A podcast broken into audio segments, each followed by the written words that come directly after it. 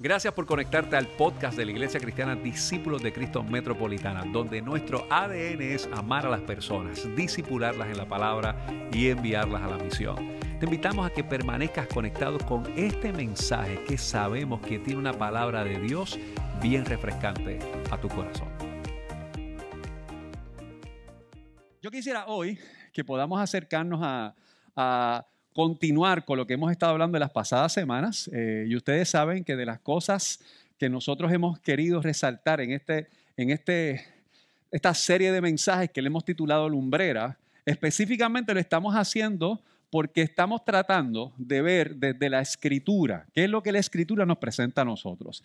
El Salmo 119, versículo 105, que ya usted se lo debe saber de memoria, dice, lámparas a mis pies, tu palabra y es lumbrera mi camino. Y nosotros entendemos que la escritura que nosotros leemos en la Biblia es inspirada por Dios. Y eso lo vemos particularmente en el libro de 2 Timoteo, capítulo 3, versículo 16, cuando decimos específicamente que toda, toda palabra es, escritura es inspirada y es para redarguir y es para, para, para fortalecer, para ayudar al ser humano con respecto a lo que entendemos que Dios quiere hacer en el corazón de cada uno. Y durante este tiempo, nosotros hemos querido específicamente acercarnos a discutir o hacer ver desde el texto bíblico cómo eh, la forma que está desarrollada las secciones de la Biblia nos pueden ayudar a nosotros a comprender lo que entendemos que es el proyecto y el plan de Dios para nuestra vida. Lo primero que nosotros hemos dicho es que la Biblia es una colección de textos eh, sagrados que componen y comparten una historia en particular acerca de Dios y su relación con la humanidad. Y eso nosotros hemos dicho constantemente desde la primera semana de esta serie y donde hemos querido trabajar lo que sería la totalidad de los libros de la Biblia, de los que nosotros tenemos. La Biblia tiene 39 libros en el Antiguo Testamento, 27 libros en el Nuevo Testamento. Yo aspiro que por lo menos cuando terminemos esto, usted sepa eso, que hay 39 en el antiguo y 27 en el nuevo, ¿verdad? Eso, eso debe ser lo más sencillo. Sería bueno hacer un pop quiz la semana que viene para saber. Mira, mira, Raquel, se levantaron las cejas, Raquel González. eso, eso fue la mirada malvada de maestra de pop quiz. Y el Antiguo Testamento, nosotros tenemos el Pentateuco, este, hablamos de los libros históricos, hablamos específicamente de los libros poéticos de sabiduría. La semana pasada hablamos acerca de los libros de los profetas y hoy vamos a estar hablando de, un, de una sección de libros que no necesariamente es ajena o difícil para nosotros entender, eh, que son los evangelios. Pero yo quisiera que hagamos un acercamiento con respecto a esto para qué nos quiere decir. Ahora, quiero, quiero hacer un repaso de las cosas que nosotros hemos hablado durante este tiempo. Y lo que hemos hablado, número uno, es que el Pentateuco, esos primeros cinco libros de la Biblia, que son Génesis, Éxodo, Levítico, Números y Deuteronomio, lo que intenta hacer es darnos un mapa de qué es lo que Dios traza para nosotros en su relación. Es decir, el Pentateuco, esos primeros cinco libros, son como, digamos, como, como el punto de partida de lo que es la propuesta de Dios para el ser humano, ¿verdad? Y hablamos después de los libros históricos y entre ellas esas cosas dijimos una frase que ha sido atribuida a un montón de personas, algunas hasta se la han atribuido a Alejandro el Grande, que dice que el pueblo que desconoce su historia está condenado a repetirla. Cuando usted aprende las cosas que hizo o que otros hicieron que no fueron las más prudentes, pues se debería partir de la premisa que los que le siguen no continúen con esa conducta. Pero lastimosamente a veces nos encontramos nosotros y de las cosas que hablamos aquí en experiencias que son cíclicas. Y esas experiencias cíclicas eh, la vemos particularmente en el pueblo de Israel, en, ese, en el tiempo de la judicatura, que había una actividad pecaminosa, después había una opresión, después había una actividad de arrepentimiento, después eh, había algún elemento de salvación, había un periodo de descanso, pero una y otra vez la próxima generación olvidaba todas esas cosas. Y entre esos detalles de las cosas que hablamos desde el punto de vista práctico, es que hay ciclos que debemos nosotros romper para encontrar descanso y paz. Y constantemente a veces encontramos en las relaciones de pareja, en las relaciones de familia, actividades cíclicas que aunque nosotros aparentemente las resolvemos, volvemos al cabo de cierto tiempo a, a, caer en ese tipo de actividad y lo ideal sería que podamos tener la sabiduría para identificar cómo específicamente nosotros podemos romper con todas esas cosas. Hablamos de los libros poéticos y de sabiduría, y cuando hablamos de los libros poéticos y de sabiduría, que son esos cinco libros que están después de los libros eh, históricos, eh, que son el libro de Job, de los Salmos, el libro de, de Proverbios, Eclesiastés, Cantar de los Cantares. Específicamente hablamos que esos libros nos enseñan a tomar decisiones correctas sobre nuestro comportamiento para que podamos hacer mejores imágenes de Dios. Y ahí hablamos de que podemos entender crisis, por qué le pasan cosas malas a personas buenas, cómo adorar a Dios cuando las cosas son difíciles. Hablamos de qué es lo más importante acerca de la vida y entre esas cosas específicamente hablamos de cómo inclusive podemos trabajar nuestros escenarios de relación con nuestro cónyuge en la actividad de pareja. Y la semana pasada hablamos de los libros proféticos. Y los libros proféticos entendimos que en ese plano de la experiencia de la vida del ser humano, que es la historia general, de alguna manera u otra también tiene que ver en cómo nosotros como actores de la historia general también tenemos algún tipo de responsabilidad y tenemos que manejar nuestras decisiones. Y entre esas cosas destacamos que la revelación de Dios a la humanidad dentro de esos libros proféticos es específicamente mostrar cómo Dios es fiel a cada uno de nosotros para traer corrección o traer de alguna manera misericordia o perdón ante las acciones que nosotros cometemos. Es decir, la revelación de Dios a la humanidad dentro de los libros proféticos es la de ser fiel, la que Él ha compartido con nosotros. Ahora yo quiero ser práctico en el día de hoy con el tema de los evangelios y quiero quedarme en este asunto de la actividad profética y quiero quedarme específicamente en el libro de la ley para entender unas cosas. Veamos esta imagen que vamos a poner aquí en pantalla. Cuando usted mira esto, ¿Qué viene a su mente? Experiencias. Miren, hace poco, hace poco, yo, yo, yo, creo que fueron hace como tres semanas atrás. Eh, quiero que sepan que esto que voy a hacer ahora es una actividad terapéutica para mí. O sea que en estos momentos, gracias. Yo hablo, ¿cómo, cómo, es que decía este, aquella Cuéntame tu historia y yo te abro mi corazón. Pues yo le voy a contar mi historia y por favor yo espero que ustedes como congregación abran su corazón y podamos tener este espacio terapéutico para que yo, iba de camino eh, a mi casa. Esa risa es burlona, está bien, no, no, siento que, que, estás abriendo tu corazón para mí. Iba de camino a mi casa, este, y llegaba cerca de tres luces y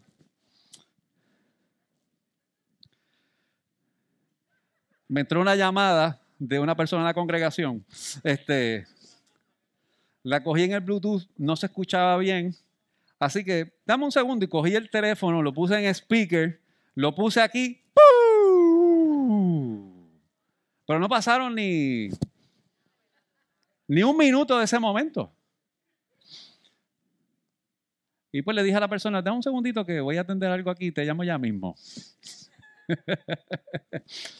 El oficial me saludó, me entregó un boleto, pero no para ver ningún evento en un teatro.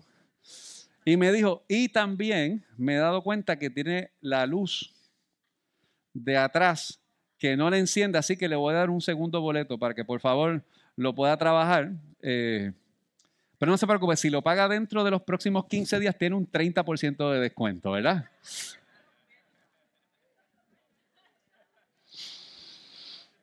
Ah, sí, sí, pedí misericordia y todas esas cosas, pero era la ley, ¿qué es lo que quiero decir? Era la ley. La misericordia ahí estaba. Eh, y nada, la realidad es que no, no, no, había más nada que yo pudiese hacer porque en efecto todo lo que él me estaba diciendo era cierto. Uno no podía manejar con el teléfono en la mano, eh, ni tampoco pues debe tener las luces fundidas de las luces de freno, ¿verdad? Porque aunque eran las 4 de la tarde, pues obviamente hay que tenerlas encendidas, ¿verdad? En todo eso. La ley, que es básicamente todo lo que nosotros usualmente pensamos con respecto al Antiguo Testamento, lo que hace es precisamente exponer y revelar aquello que nosotros podemos estar haciendo y aunque pudiésemos estar entendiendo que no estamos haciendo algo malo, realmente es peligroso. Fíjese que yo no tenía en ese momento la intención ni de causar un accidente, creo que tampoco estaba guiando de una manera irresponsable, pero el mero hecho de entrar en manejar con el celular en la mano, aunque haya sido por un periodo muy corto, y que no tenía las luces de los frenos que servían, automáticamente me convertía en una amenaza y en un posible obstáculo para causar un peligro en la carretera. Eso es lo que hace la ley. Fíjense, cuando nosotros a veces pensamos en el concepto del pecado, en ocasiones decimos, mira, es que no estoy haciendo nada malo. Pero el riesgo y el peligro de la actividad pecaminosa no es el acto, es cuál es el potencial de peligro que nosotros podemos ocasionarnos a nosotros y evidentemente a las personas que están cerca de nosotros, porque eso puede ocasionar un daño. No me encarcelaron, no me arrestaron, me multaron. La ley intenta a nosotros ver específicamente qué podemos reparar para no convertirnos en un riesgo público, ni en nuestro carácter personal, ni las cosas que suceden a nuestro alrededor. Y para mí esto es importante que nosotros lo miremos antes de entrar a la lectura de lo que vamos a hacer en el día de hoy, porque me parece que es fundamental que nosotros entendamos esto desde la perspectiva de las relaciones humanas, de nuestra relación con Dios y de quiénes somos nosotros con respecto al proyecto de Dios. Quiero invitarles al libro de Mateo capítulo 5, versículos del 17 al 20. Mateo 5, versículos del 17 al 20. Búsquelo por ahí. Eh, Mateo capítulo 5, versículos del 17 al 20. Y mira cómo dice la, la lectura del día de hoy, la escritura. Y quiero que presten mucha atención y que pidamos al Señor que abra nuestro corazón con respecto a lo que esto nos invita el día de hoy y cómo nosotros podemos responder al desafío de la palabra del Señor. Dice así. No malinterpreten la razón por la cual he venido. No vine para abolir la ley de Moisés o los escritos de los profetas. Al contrario, Vine para cumplir sus propósitos. Les digo la verdad, hasta que desaparezcan el cielo y la tierra, no desaparecerá ni el más mínimo detalle de la ley de Dios hasta que su propósito se cumpla. Entonces, si hasta que su propósito y entonces, si no hacen caso al más insignificante mandamiento y, les enseñan a los demás a hacer lo mismo, serán llamados los más insignificantes en el reino de Dios y del cielo. Pero el que obedece las leyes de Dios y las enseña será llamado grande en los cielos. Les advierto, a menos que su justicia supere a la de los maestros de la ley religiosa y la de los fariseos, nunca entrarán en el reino de los cielos. Vamos a orar. Si nos acercamos a tu palabra con la seguridad de que ella es inspirada y tiene aliento de vida. Y venimos aquí, Señor, con la sinceridad y la humildad del corazón que en ocasiones manejamos en la vida con escenarios que pensamos que no son amenazas o peligros y en efecto no son responsables. Te pedimos, Señor, que hoy la lumbrera de tu palabra nos ilumine y nos permite identificar también cómo responder al desafío y a lo que quieres compartir con nosotros en el día de hoy. Oramos en el nombre de Jesús. Amén. A mí este texto de Mateo me parece extraordinario por varias razones, porque Jesús está aquí compartiendo lo que nosotros conocemos o entendemos o hemos llamado el sermón del monte. Y es un sermón muy importante porque básicamente son las enseñanzas de Jesús bien significativas para la población que lo está escuchando. Y lo curioso es que después que Jesús termina eso, esas, esas bienaventuranzas, Él dice que es la luz del mundo, que es la sal de la tierra, y después dice, ojo, yo no vine de ninguna manera a incumplir la ley. Al contrario, vengo a que se pueda cumplir todo lo que la ley está escrito. Y empieza a destacar específicamente cómo se cumple en él la palabra en una serie de cosas bien significativas que vamos a hablar. Cuando nosotros hablamos de los evangelios, es específicamente un proceso transitorio que para mí es muy importante que lo podamos entender desde la perspectiva de qué intenta comunicar a las personas. Evangelio lo que quiere decir es biografías de Jesús. Cuando nosotros hablamos de los evangelios, eh, esos básicamente eran textos biográficos acerca de la vida de Jesús que eventualmente dado que entendemos que el Señor es la gran noticia, la buena noticia, se le adjudicó el título de evangelios a esos cuatro libros del Nuevo Testamento, ¿verdad? Ahora hay una imagen que pasó por las redes sociales hace varios años atrás, yo no, yo no recuerdo si ustedes, ¿se acuerdan de esta imagen? ¿De, esa, ¿De qué color es? ¿Quién la ve verde y gris? ¿Alguien la ve rosa y blanco? ¿Quién la ve verde y gris? Rosa y blanco. Verde y gris. Rosa y blanco. Así que tenemos, yo diría como un 60% que lo ven rosa y blanco y como un 30%, 35% que lo ve como es, verde y gris. ¿Alguien lo ve violeta y anaranjado? Definitivamente, usted está bien de la vista, está bien, hay problema. Ok.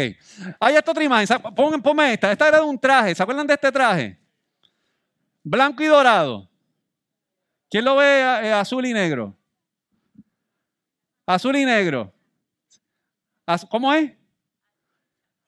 Azul y charcoal gray. Eh, blanco y dorado. Azul y charcoal gray.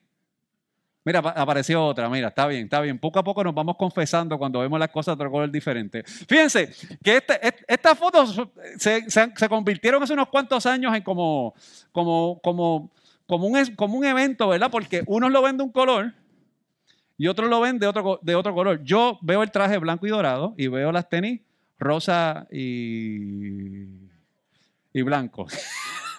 Mira, estoy estrenando espejuelos hoy. Estoy en un momento, creo que sepa que yo los veo a todos ustedes moviéndose mientras estoy hablando.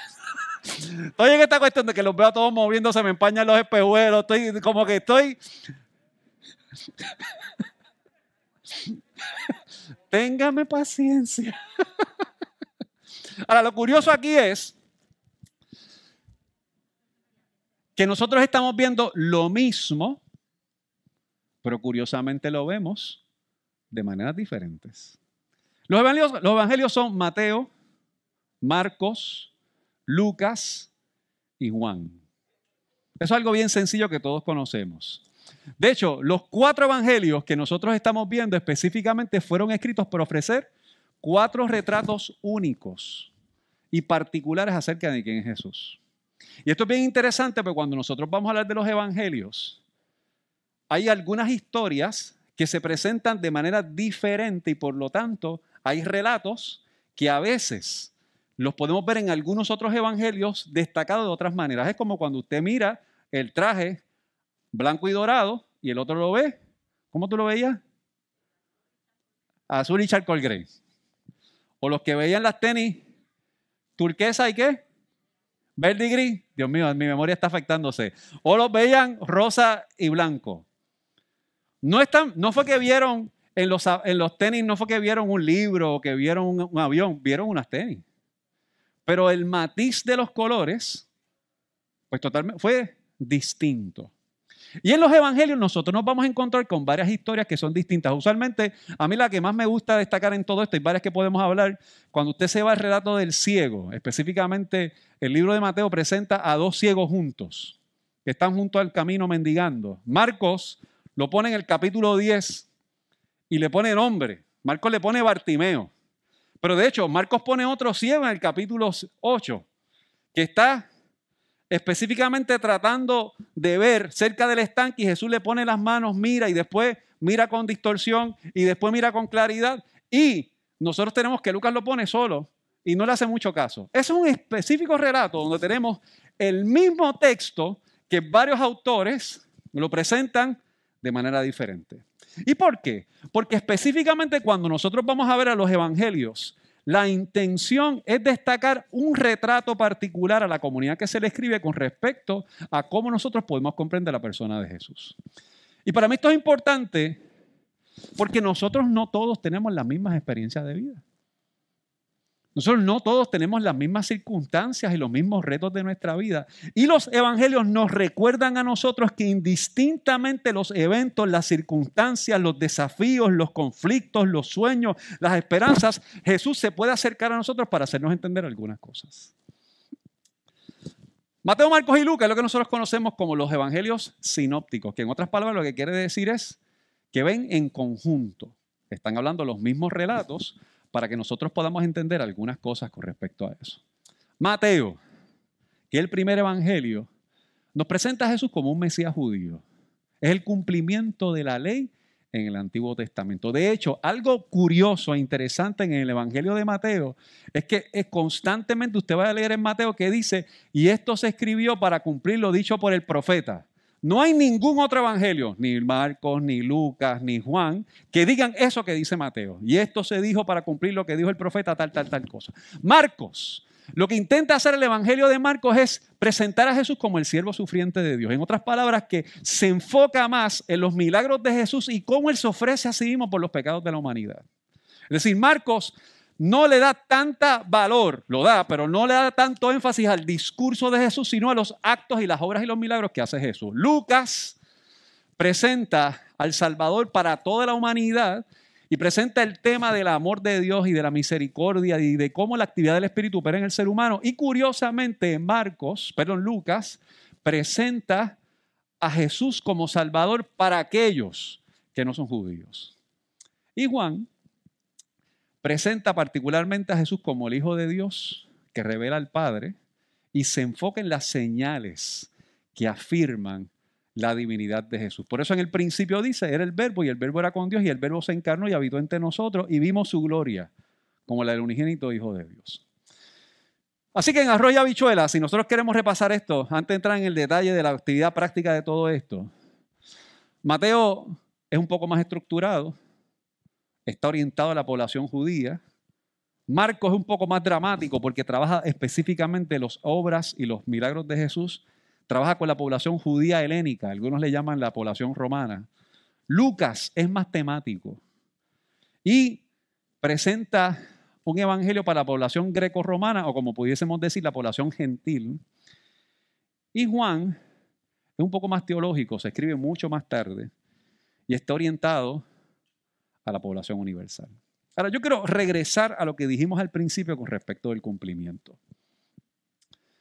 Porque ya que hemos dado este crash course de Nuevo Testamento y que esperamos que el año que viene tengamos un buen proyecto educativo para toda la iglesia para estudiar todas estas cosas,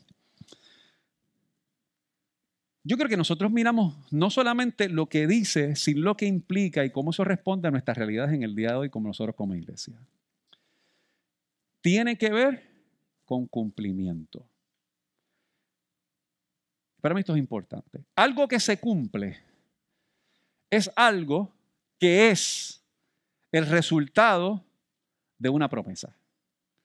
Y digamos que usted recibe un trabajo y tal vez en ese trabajo que usted está le dicen que al cabo de los tres años usted le van a dar X aumento de sueldo. O que se supone que al cabo de tal fecha usted va a recibir tal vez alguna promoción basado en algunos resultados. Y digamos que usted hace todos esos resultados y de repente su patrono no hace eso. O de repente que usted trabajó para un retiro y dio todo para el retiro, vengan y le digan ahora, pues eso que te prometimos no te lo podemos cumplir. La sensación que produce en aquella persona que entendió que se movió a base de una promesa y no se cumple. Una sensación de quebranto, frustrante, dolorosa. Es una sensación de distanciamiento y separación.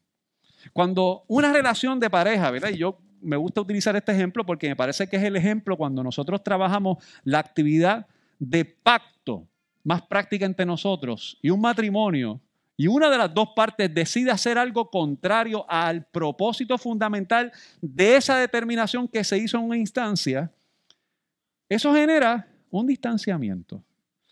Quizás no es una separación legal, porque como hemos dicho una y otra vez, a esas separaciones legales no es nada más y nada menos que, la, que la, algo que concreta lo que de antemano ya estaba ocurriendo, un distanciamiento, una separación al interior de ese hogar. Entonces, ¿qué hace Jesús con los evangelios? Jesús quiere verificar cómo la ley que llega hasta una parte puede cumplirse y completarse en lo que es la vida y la obra de Jesús. Yo quiero presentar un ejemplo que yo he presentado otras veces aquí, pero me gustaría retomarlo. Esta imagen presenta aquí el puente dos hermanos. Miren esto que está aquí, ¿verdad? Este es el puente de dos hermanos. Y el puente de dos hermanos está entre Santurce y el condado. Cuando nosotros analizamos bien la realidad de nuestra composición geográfica, usted y yo sabemos que el viejo San Juan es lo que verdaderamente se llama la isleta de San Juan, que en efecto no está conectada al resto de la isla. Si usted mira bien, eso que está ahí es la península de Santurce, porque Santurce es una península, y eso que está separado por el mar ahí vendría siendo todo ese área portuaria en la Kennedy. Y todo eso blanco que está en esa imagen es el viejo San Juan. Y hay un puente que conecta esa península con el puente de dos hermanos y hay otro puente que conecta hacia el viejo San Juan. Todos nosotros cuando vamos al viejo San Juan, primero que ni pagamos peaje para eso. Y partimos de la premisa. No, no, eso no va a pasar, hermano, eso no va a pasar. Yo espero que no. No, eso no va a pasar. Señor, por favor, que no pase. Ahora, usted y yo, cuando vamos al viejo San Juan, nunca pensamos que estamos yendo a otro sitio. Usted y yo partimos de la premisa que vamos para el viejo San Juan. En otro lugar usted hubiese tomado un ferry, pero en algún proyecto de ingeniería Hace muchos años se diseñó que conectáramos mediante ese puente la isleta con Santurce, con San Juan, y ya nosotros no lo vemos como algo separado. Lo vemos como algo que está integrado. Jesús, cuando nosotros venimos a ver el proyecto de la ley, viene a ser específicamente aquello que conecta no la ley como aquello que expone nuestro error y nuestra vergüenza, sino cómo puede ser conectado en el puente del amor de Dios. Ahora, esto es bien importante porque Jesús, cuando empieza a decir, yo no vine a abrogar la ley, que la versión que leímos nosotros hoy al principio, en la nueva traducción viviente, dice, no me malinterpreten, aquí no venimos a incumplirla, es todo lo contrario, venimos a cumplirla. Y cumplir no es nada menos que completar lo que está incompleto. Y para mí esto es fundamental. Cuando nosotros hablamos de lo que hace Jesús es completar algo que le hace falta algo. Esto me llama la atención muchísimo. Yo creo que vayamos otra vez a, Juan capítulo, perdón, a Mateo capítulo 5. Y después que Mateo 5, el versículo 20, Jesús dice específicamente de que Él no viene a abrogar la ley, Jesús empieza a destacar varias cosas que me parece que son fundamentales. Y Jesús habla acerca del enojo. Mira qué interesante lo que dice Jesús con respecto del enojo. Dice, han oído, versículo 21, de nuestros antepasados se dijo, no asesines.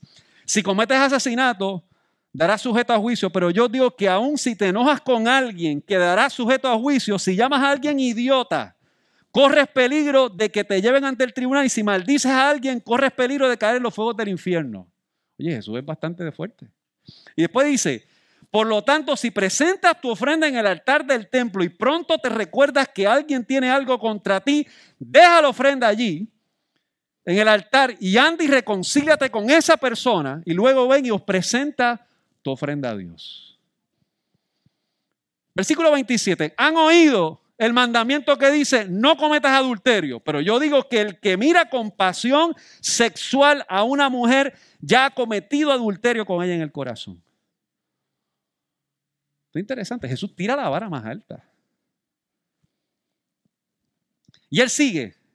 Cuando cuando comienza hablando específicamente de la venganza, versículo 16, 18, perdón, han oído la ley que dice, si el castigo debe ser acorde a la gravedad del daño, ojo por ojo y diente por diente, pero yo, yo digo, no resistas a la persona mala. Si alguien te da una bofetada en la mejilla derecha, ofrécele también la otra mejilla. Si te demandan en el tribunal y te quitan la camisa, dales también tu abrigo. Si un soldado te exige que lleves su equipo por un kilómetro, llévalo dos. Dales lo que te pidan y no le des la espalda a quienes te piden prestado. Yo voy a decir una cosa, cumplir con esa ley es bien complicado.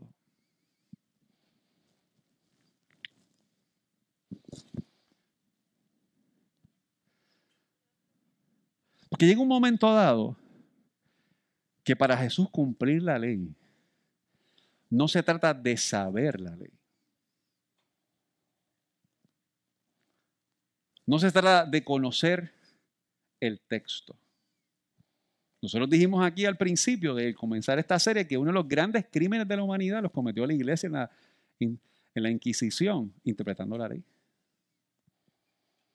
Si no piensas como yo, te quemamos. Y lejos de ser lumbrera, nos convertimos en genocidas. Es difícil decir estas cosas, pero esto es importante que la iglesia lo vea para entender realmente cuál es la vocación que Dios nos convoca en este tiempo. Yo quiero mirarlo en dos textos bíblicos para que lo podamos ver con detenimiento. Y hay dos relatos que están en el libro de Juan. Y yo creo que los pensemos porque tiene que ver en cómo los evangelios se convierten en la gran noticia. Recuerden que cuando nosotros hablamos de evangelio, evangelio significa buena noticia. Y a mí me gusta muchísimo decir esto, como decía el teólogo José Antonio Pagola, que cuando nosotros decimos que es una buena noticia, ojo, la buena noticia va a ser una mala noticia para otro. Y curiosamente esa mala noticia que Jesús está anunciando muchas ocasiones al liderato religioso que se cree que por conocer vive la ley. Y ese es el gran reto que tenemos aquí. Yo quiero que vayamos a Juan capítulo 4. Juan capítulo 4, versículo 15. Aquí tenemos un caso donde Jesús se encuentra con una mujer que precisamente la conocemos como la mujer samaritana. Y la mujer samaritana tiene un ichu moral ante la gente. Mira lo que dice el texto. Vamos al versículo 15. Por favor, Señor, dijo la mujer, deme de esa agua Así nunca más volveré a tener sed y no tendré que venir a sacar agua, porque Jesús le había dicho que él era el agua de vida. Jesús le dijo, oye, ve y trae a tu esposo. No tengo esposo, respondió la mujer. De cierto, es cierto, dijo Jesús, no tienes esposo porque has tenido cinco esposos y ni siquiera estás casada con el hombre con el que ahora vives. Ciertamente dijiste la verdad. Y mira lo que dice ella. Esto es importante. Señor, dijo la mujer, seguro que usted es un profeta. Y si dice que es un profeta, lo que el texto nos está diciendo, tú has venido a cumplir la ley de Dios. Ahora, lo curioso es que cuando Jesús viene a cumplir la ley de Dios, no, Jesús no le dice, cinco maridos has tenido, a la verdad que el millaje que tienes es demasiado. ¿Qué pasa contigo? En ningún momento esa lumbrera viene a avergonzar. En ningún momento esa luz viene a humillar a la otra parte. Viene a destacar cuál es la condición real de lo que vive en su corazón. Y después dice Jesús en el versículo 23, mira qué interesante lo que dice Jesús, dice, pero se acerca el tiempo, de hecho ya ha llegado, cuando los verdaderos adoradores adorarán al Padre en espíritu y en verdad, el Padre busca que lo adoren de esa manera. Es decir, esa adoración no tiene que ver con lo mucho que sabemos o con nuestro ego. Tiene que ver con esta integridad.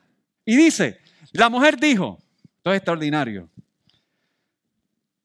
sé que el Mesías ha de venir, al que llaman el Cristo. Cuando Él venga nos va a explicar todas estas cosas. Entonces Jesús le dijo, yo soy el Mesías.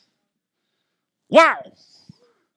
Jesús dice, yo soy el cumplimiento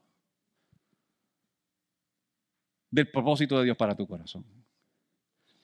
Y Jesús no se le presenta como alternativa relacional a esta mujer. Y nosotros hemos explicado este pasaje otras veces aquí de la actividad antropológica que eso implica. Porque lo que nosotros sabemos es que esta mujer había sido usada por los hombres, no amada. Pero la ley aplicada sin piedad y compasión minimizaba a la gente.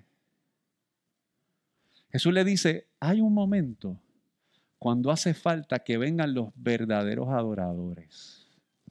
Entonces, aquí hay que hacer un poquito de dialéctica. Si hay verdaderos adoradores, esto es duro, pero hay falsos adoradores. Y usted tiene que hacerse la pregunta honesta y sincera. Si usted es un verdadero adorador o adoradora, o esto es un falso adorador o una falsa adoradora. Porque lo que Jesús está exponiendo ahí es claramente que habían falsas adoraciones en aquellos que querían establecer la ley frente a la gente. Vayamos a Juan capítulo 8. Y Juan capítulo 8, tenemos otro caso. Genial. Yo creo que vayamos al versículo 4. Y Juan 8:4 vienen un grupo de personas con Jesús y le dicen, maestro, le dijeron a Jesús, esta mujer ha sido sorprendida en el acto del adulterio. La ley de Moisés manda apedrearla. ¿Qué dices? Y dice, intentaban tenderle una trampa para que dijera algo que pudieran usar en su contra, pero Jesús se inclinó y escribió con el dedo en el polvo. Y como ellos seguían exigiendo una respuesta, él se incorporó nuevamente y les dijo, muy bien, pero el que haya, nunca haya pecado, que tire la primera piedra. Luego volvió a inclinarse y siguió escribiendo en el polvo. Y al oír eso, los acusadores, que no eran nada más y nada menos los que querían aplicar la ley, de Moisés se fueron retirando uno tras uno y comenzando por el de más edad, hasta que quedaron solo Jesús y la mujer en medio de la multitud. Y Jesús le dijo, ¿dónde están los que te acusaban? ¿Ni uno de ellos te condenó? Y ella le respondió, ni uno, Señor. Pues yo tampoco. Vete y no peques más. Porque usted no puede amar a Dios y odiar a alguien a la misma vez. Porque nosotros no podemos hacer de nuestra fe un teatro del culto. Y tiene que ser una vida genuina,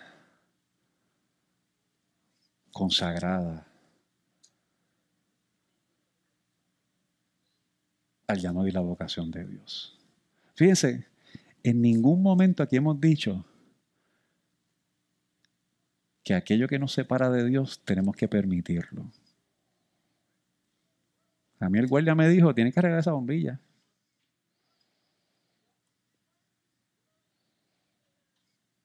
Y aunque la, y aunque la repare, el cantazo vino.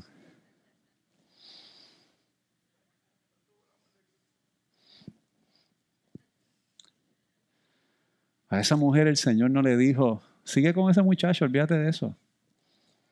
Como algunos consejos que nosotros vemos en algunos medios de comunicación.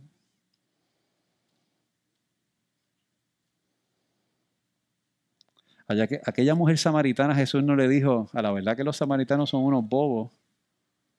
Se convirtió en esa mujer la mejor evangelista según el Evangelio de Juan porque trajo a otros a conocer a Jesús. En ambos casos, según la interpretación de la ley de algunos, ambas eran dignas de la aniquilación. Pero Jesús no hizo eso. Porque Jesús es el cumplimiento de la ley. Los evangelios nos recuerdan a nosotros que podemos hacer un montón de lecturas de los evangelios como las hemos hecho en otras ocasiones. Que Jesús vino a completar lo que no está completo. Y es posible que algunos de nosotros estemos aquí incompletos.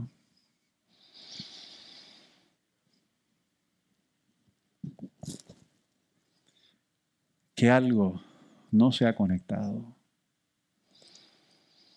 Hay una imagen que posiblemente muchos de nosotros hemos visto en la iglesia por mucho tiempo.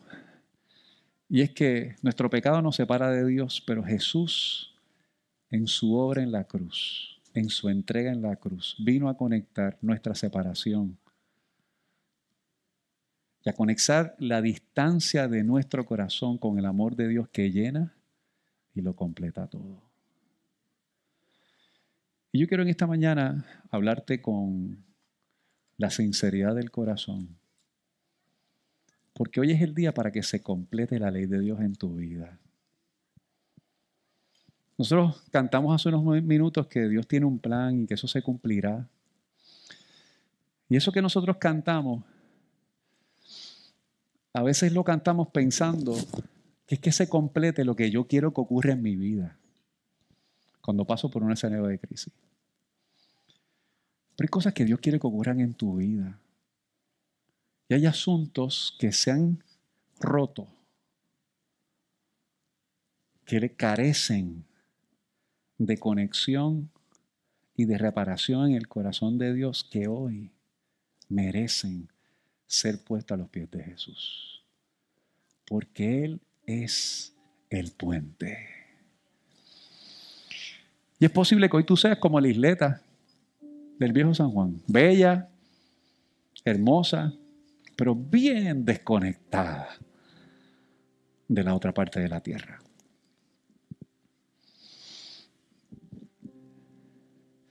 Y cada vez que tienes que llegar allá, tienes que montarte en un ferry y llegas y vas a un culto y te conectas con Dios. Pero después te montas otra vez en el ferry y te vas. Y no estás conectado. No estás integrado ni integrada. Estás separado. Y piensa, ay, no hay ningún peligro con guiar con una bombilla fundida. ¿A quién le hace daño eso? Hasta que sigue jugando en los escenarios oscuros del tránsito. Y en el momento más inesperado, hay una tragedia. Por no ser luz en el momento necesario de la oscuridad. Lo ideal hubiese sido que aquel guardia me hubiese dicho, miren, aquí está el boleto, ponga esta bombilla ahí. Cristo lo que hizo fue, aquí está tu pecado quiero sanar tu corazón. Eres perdonado. Vamos a restaurarte. Y enciende la bombilla que está fundida de tu vida. Porque Cristo es el cumplimiento de la ley. Y esa obra de Jesús viene a conectar la distancia de nuestro corazón con el amor de Dios. Yo te invito a que bajes tu rostro en esta mañana.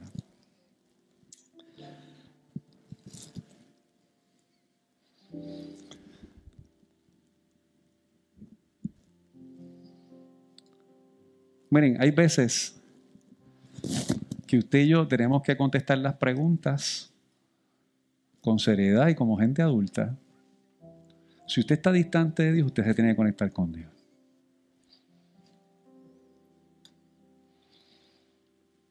La buena noticia es que usted va a encender la bombilla que está fundida y que está apagada, porque Dios le va a poner algo nuevo. Esa es la gran noticia del Evangelio, que no tienes que seguir viviendo incompleto o incompleta. Y hay matrimonios que posiblemente aquí están incompletos. Y hay relaciones de familia que están incompletas. Y hay situaciones personales, de relaciones entre amistades y personas cercanas que están incompletas. El texto está diciendo aquí, mira, si tú vienes a traer tu adoración aquí, Ve y repara eso, pero no adores falsamente. El texto nos está diciendo aquí, ojo, mira, si tú te pasas ligando a cuanta persona hay por ahí, mano, por Dios, algo rompiste ahí. Pero el Señor quiere restaurar tu corazón en el día de hoy. Y si hoy tú quisieras entregar tu corazón a Jesús, para que restaure y repare aquello que sea roto, yo quiero pedirte respetuosamente, si algo de lo que hemos hablado en el día de hoy, tú entiendes que Dios te ha hablado y que ha trabajado para que tu puente, para que el puente se construya estés conectado al corazón de Dios, ahí donde estás, yo quisiera invitarte a que donde tú estás levantes tu mano. Queremos orar contigo. ¿Habrá alguien esta mañana que diga, pastor, yo quiero entregar mi corazón a Jesús? Ahora, si esta mañana hubiese alguien que dice, yo necesito la oración porque hay cosas que se han roto y yo necesito que Dios restaure. Ahí donde estás, levanta tu mano, queremos orar contigo. Ahora alguien esta mañana que diga, yo necesito la oración. Dios te bendiga. ¿Habrá alguien más? Levanta tu mano. Mantén tu mano arriba. Yo pedirle a alguno de los hermanos del cuerpo anciano si es posible que se vayan acercando a estos hermanos. Y ahí donde tú estás, si tú necesitas la oración esta mañana, no tengas temor. Levanta tu mano ahí donde estás. Nosotros queremos orar contigo. Nosotros deseamos y anhelamos que tu vida no quede en la oscuridad. Y hoy puedas encontrarte con la lumbrera de Dios que se acerca a tu corazón y que restaura la vida, los espacios inconexos que Dios puede hacer. Bendito es el Señor. Ahora alguien más. Levanta tu mano. Queremos orar contigo. Hoy, lo que dice la ley no es suficiente con aquello que Cristo escribe para cumplir su propósito en tu vida. Bendito es el Señor.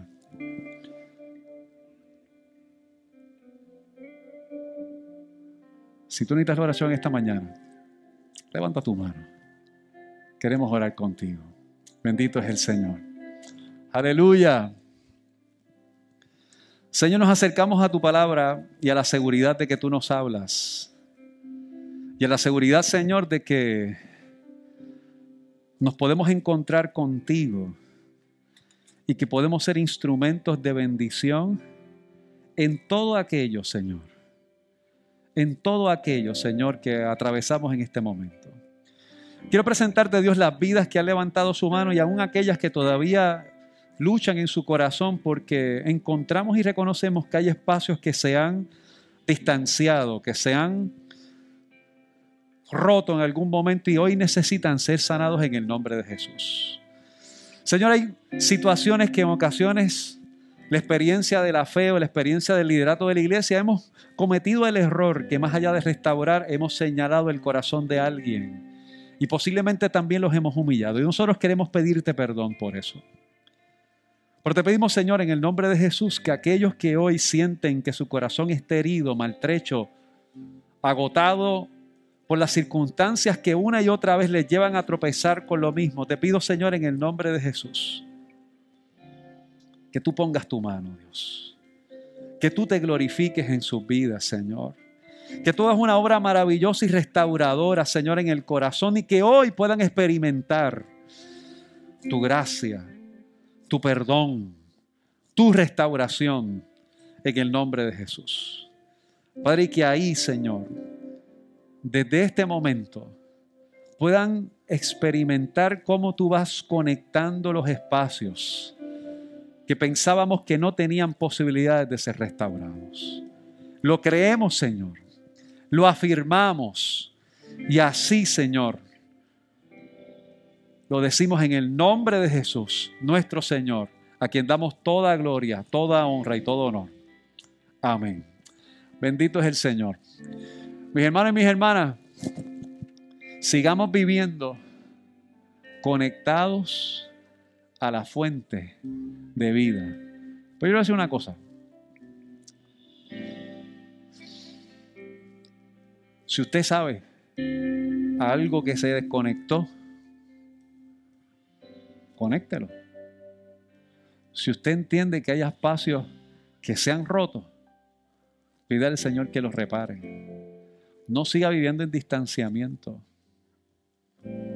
Se va a cansar, se va a agotar y al final del día se va a secar.